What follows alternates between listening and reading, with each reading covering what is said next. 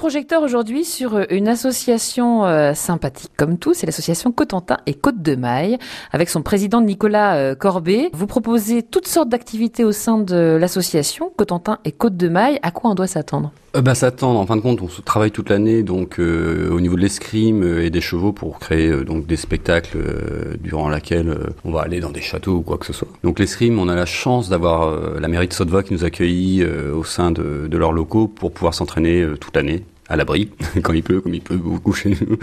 Et tout ce qui est euh, sport au niveau euh, cavalerie, enfin les chevaux et tout ça, c'est chez Grégory Angot à Saint-Joseph, enfin centre équestre de Brie. Alors vous proposez euh, donc de pratiquer l'escrime médiéval qui n'a rien à voir avec l'escrime traditionnel. Quelles sont les différences? Oula, alors là on va partir sur des écrits, nous on va rester dans- au niveau du 15e siècle, au niveau des écrits, parce qu'après, euh, époque viking, il n'est pas réellement décrit au niveau des combats. euh. Après, euh, oui, au niveau de l'escrime classique, ça n'a rien à voir du tout. Non, vous voyez les épées qu'on utilise, euh, c'est vraiment, euh, on va dire... Ça fait peur. C'est la vraie épée Non, là. hein. Oui, oui, oui, même limite un peu plus lourde que à l'époque, parce que bon, là, celle-ci, c'est quand même des épées d'entraînement, faut que ça résiste quand même à des coups quand même assez forts. Donc il faut bien manier euh, donc l'épée. Il faut avoir une force dans le poignet. Enfin comment ça se passe? Oui, bien manier l'épée, bien sûr. Bon, pour ça, il y a un entraînement euh, qu'il faudra qu'on fasse hein, pour voir quand même.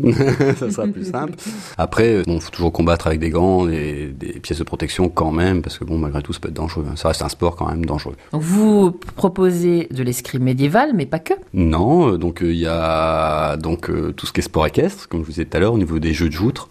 Donc on va faire les jeux de la quintaine, le jeu des anneaux, vraiment des choses, on va dire basiques au niveau équestre, au niveau des jeux. Donc, Dans la tradition médiévale. Tradition médiévale. Bon, après, on va rester dans une partie quand même.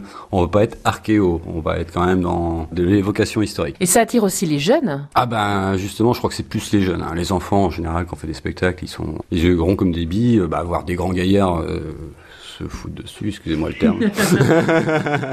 Et puis voir euh, tout, tout l'ensemble à côté, quoi. Parce que bon, il y a la partie équestre, la partie combat, il y a la partie euh, vide camp, il y a la partie sonorisation durant nos prestations. Donc c'est vrai que c'est beaucoup, beaucoup d'organisation. Et puis le fait aussi de, créer euh, sa cote de maille. Ah bah créer la cote de maille ainsi que les tentes pour les vides euh, beaucoup de choses sont faites maison quoi. Après on arrive à acheter bon tout ce qui est peau de bête euh, bien sûr et tout ça, mais on va fabriquer nous-mêmes nos coffres, euh, tout ce qu'on peut faire maison, euh, on fait maison quoi en fait.